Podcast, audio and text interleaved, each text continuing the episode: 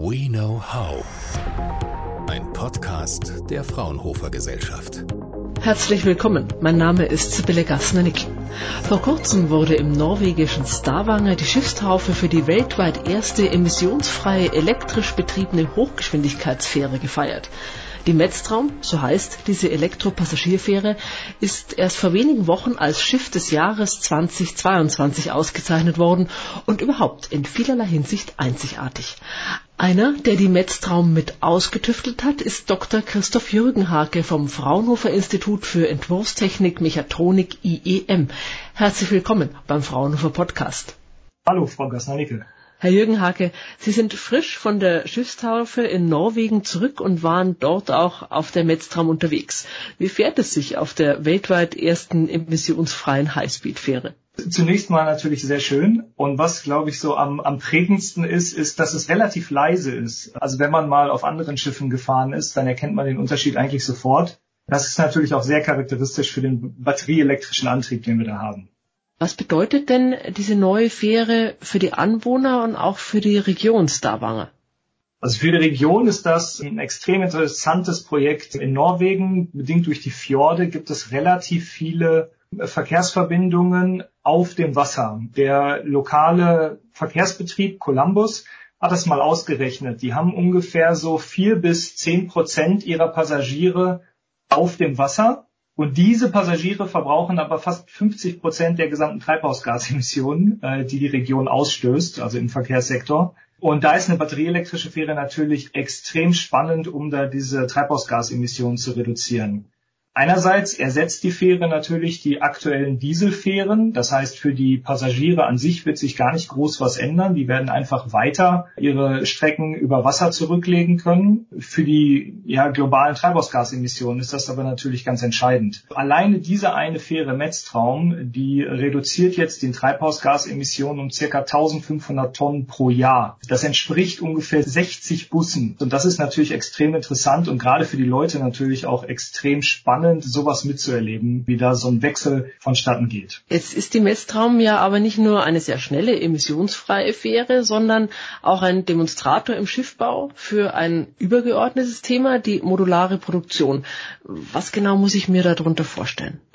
In der Regel ist es so, dass Schiffe immer so als Stückzahl 1 designt werden. Das heißt, jeder Fährbetreiber stellt im Prinzip gewisse Anforderungen an ein Schiff Darauf können dann Werften bieten und die bauen dann das eine Schiff für diesen einen Anwendungsfall. Das ist eigentlich so die, schon die größte Herausforderung. Wir haben erstmal versucht herauszufinden, wie die Anforderungen eigentlich definiert werden und wie man dann eigentlich zu so einem Schiff kommt und was sich ändert, wenn das gleiche Schiff an einen anderen Anwendungsfall kommt. Wir haben das Ganze ja im Rahmen von einem EU-Projekt durchgeführt, TRAM, Transport Advanced and Modular.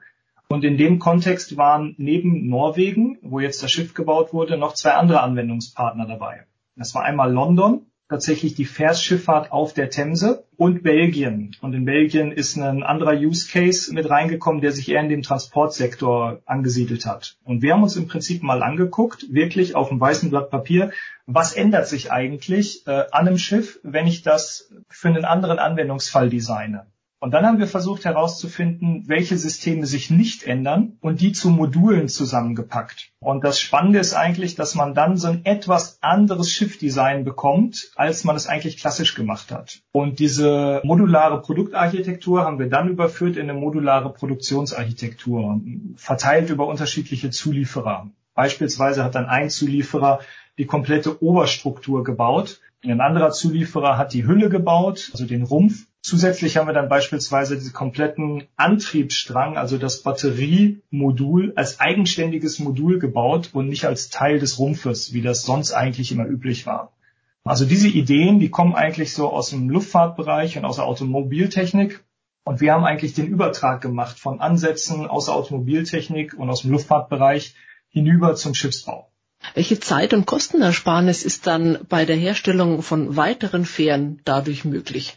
Ja, also das erste Schiff ist natürlich immer ein bisschen aufwendiger und ein bisschen teurer, weil man eigentlich viel mehr Entwicklungsleistung in diesen modularen Baukasten steckt. Wir gehen aber davon aus, dass wir so 25, 30, wenn nicht sogar bis hin zu 70 Prozent Entwicklungszeit bei zukünftigen Fähren sparen können. ein Großteil der, der Einsparungen entsteht auch dadurch, dass man im Prinzip ja vordefinierte Module bei Zulieferern fertigen lassen kann äh, und dadurch auch die ganzen Abläufe parallelisieren kann. Also man fängt nicht mehr an, alles nacheinander zusammenzubauen, sondern macht die Sachen parallel und kommt dann natürlich viel schneller in den Markt rein mit seinem Produkt. Das heißt, man müsste jetzt theoretisch dann gar nicht mehr so lange warten, bis vergleichbare Fähren in Norwegen unterwegs sind oder auch in London auf der Themse. Das war tatsächlich sehr spannend. Wir hatten letzte Woche einige andere Mobilitätsunternehmen da, beispielsweise aus New York oder aus Kanada, die das Thema Greenhouse Gas Emissions tatsächlich mit unterschiedlichen Prioritäten angehen und für die das zum Teil sehr interessant war, was wir da bis jetzt entwickelt haben und auch von dem Schiff sehr begeistert waren, wie das jetzt tatsächlich sich bewegt hat und unterwegs war. Wir glauben, dass wir da relativ schnell weitere Unternehmen finden, die an so einem Schiff Interesse haben und das ist natürlich auch für die Werft ja ihr Verkaufsargument, dass sie jetzt wesentlich schneller am Markt so ein Schiff anbieten können.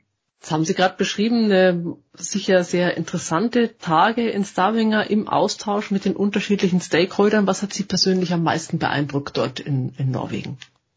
Also das war tatsächlich eine sehr vielschichtige Veranstaltung. Also die Stadt selber hat sehr, sehr viel gemacht. Also rund um die Naming-Zeremonie mit der Taufe äh, gab es ein Konzert. Äh, die Straßen waren zum Teil relativ voll. Wir haben zusammen mit den Kollegen vom IAO äh, Workshops gemacht zum Thema Mobilität und Modularisierung. Und da sind sehr, sehr viele Leute zu Wort gekommen, die dieses Thema Mobilität und vor allem nachhaltige Mobilität natürlich als Ganzes sehen. Insbesondere vor dem Hintergrund der, der Greenhouse Gas Emissions, also der CO2-Emissionen, ist das ein extrem spannendes Projekt und die Leute in Norwegen sind da zum Teil relativ weit vorne insbesondere, wie gesagt, in Norwegen, die ja sehr, sehr viel Strom aus Wasserkraft gewinnen, also grünen Strom produzieren, ist das natürlich eigentlich der nächstlogische Schritt. Dort fahren schon sehr, sehr viele E-Autos rum. Das Thema E-Mobilität aufs Wasser zu übertragen, ist für die ja im Prinzip, wie gesagt, der nächste logische Schritt. Und man sieht auch, dass das sehr gut ankommt bei den Leuten. Was ich persönlich sehr, sehr spannend fand und sehr, sehr interessant war, dass die Crew auch sehr stolz war auf die ganze Technik. Also man hat das gesehen, die hatten sehr viel Spaß, das auch zu erklären und zu erläutern haben selber auch berichtet, wie so die einzelnen Sachen entwickelt wurden oder weiterentwickelt wurden oder angepasst wurden. Und man hat schon gemerkt, dass sie ziemlich stolz auf das Schiff waren. Vielen Dank für diese ganz frischen Eindrücke aus Stavanger und von der ersten emissionsfreien Highspeed-Fähre der Welt.